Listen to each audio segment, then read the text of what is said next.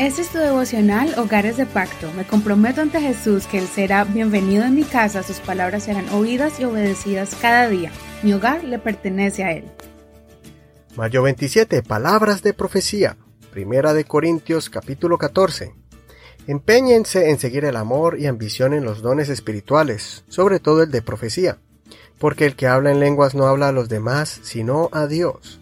En realidad, nadie le entiende lo que dice, pues habla misterios por el Espíritu.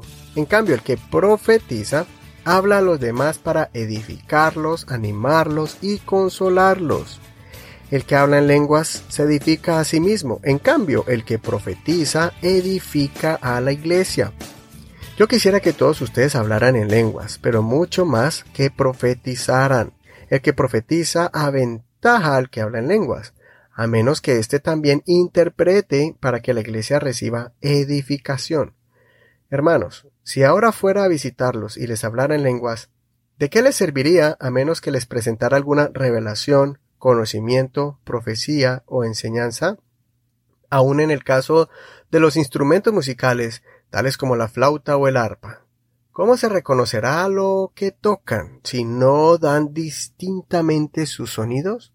Y si la trompeta no da un toque claro, ¿quién se va a preparar para la batalla? Así sucede con ustedes. A menos que su lengua pronuncie palabras comprensibles, ¿cómo se sabrá lo que dicen? Será como si hablaran al aire. ¿Quién sabe cuántos idiomas hay en el mundo y ninguno carece de sentido? Pero si no capto el sentido de lo que alguien dice, seré como un extranjero para el que me habla, y él lo será para mí. Por eso ustedes ya que tanto ambicionan dones espirituales, procuren que éstos abunden para la edificación de la iglesia. Por esta razón, el que habla en lenguas pida en oración el don de interpretar lo que diga, porque si yo oro en lenguas, mi espíritu ora, pero mi entendimiento no se beneficia en nada. ¿Qué debo hacer entonces? Pues orar con el espíritu, pero también con el entendimiento, cantar con el espíritu, pero también con el entendimiento. De otra manera, si alabas a Dios con el espíritu, ¿cómo puede quien no es instruido decir amén a tu acción de gracias, puesto que no entiende lo que dices? En este caso, tu acción de gracias es admirable, pero no edifica al otro. Doy gracias a Dios porque habla en lenguas más que todos ustedes, sin embargo, en la iglesia prefiero emplear cinco palabras comprensibles y que me sirvan para instruir a los demás que diez mil palabras en lenguas. Hermanos, no sean niños en su, en su modo de pensar. Sean niños en cuanto a la malicia, pero adultos en su modo de pensar. El apóstol Pablo está aclarando cómo se maneja el don de lenguas y nos anima a que desarrollemos el don de profecía.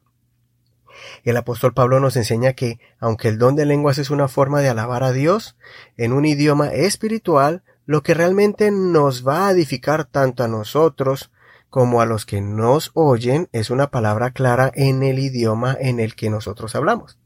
Y en este caso el don de profecía es esa palabra que Dios nos da para edificar, animar y consolar a los que nos rodean. Tanto el don de lenguas como el don de profecía son dones dados por el Espíritu y son manifestaciones extraordinarias, pero su función es diferente. El don de lenguas edifica al que lo está ejerciendo cuando habla con Dios, y es una forma más íntima entre el creyente y el Señor. El don de profecía es más para edificación al prójimo. De la misma forma, el don de profecía no es solamente para ejercerlo en medio de la congregación. Te animo para que desarrolles el don de profecía que es para instruir, para animar, para levantar, para ayudar a aclarar dudas y temores en los que Dios ha puesto a tu cargo.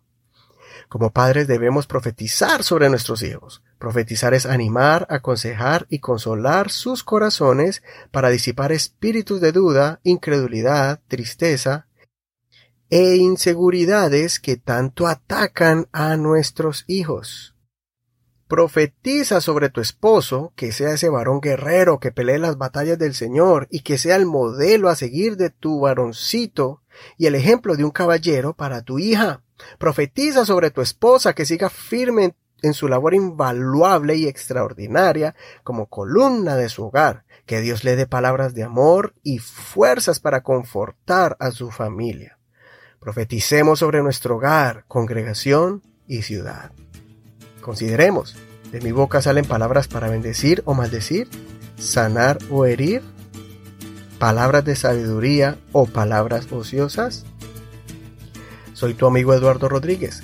No olvides leer todo el capítulo completo y compartir este podcast con alguien que tú aprecies.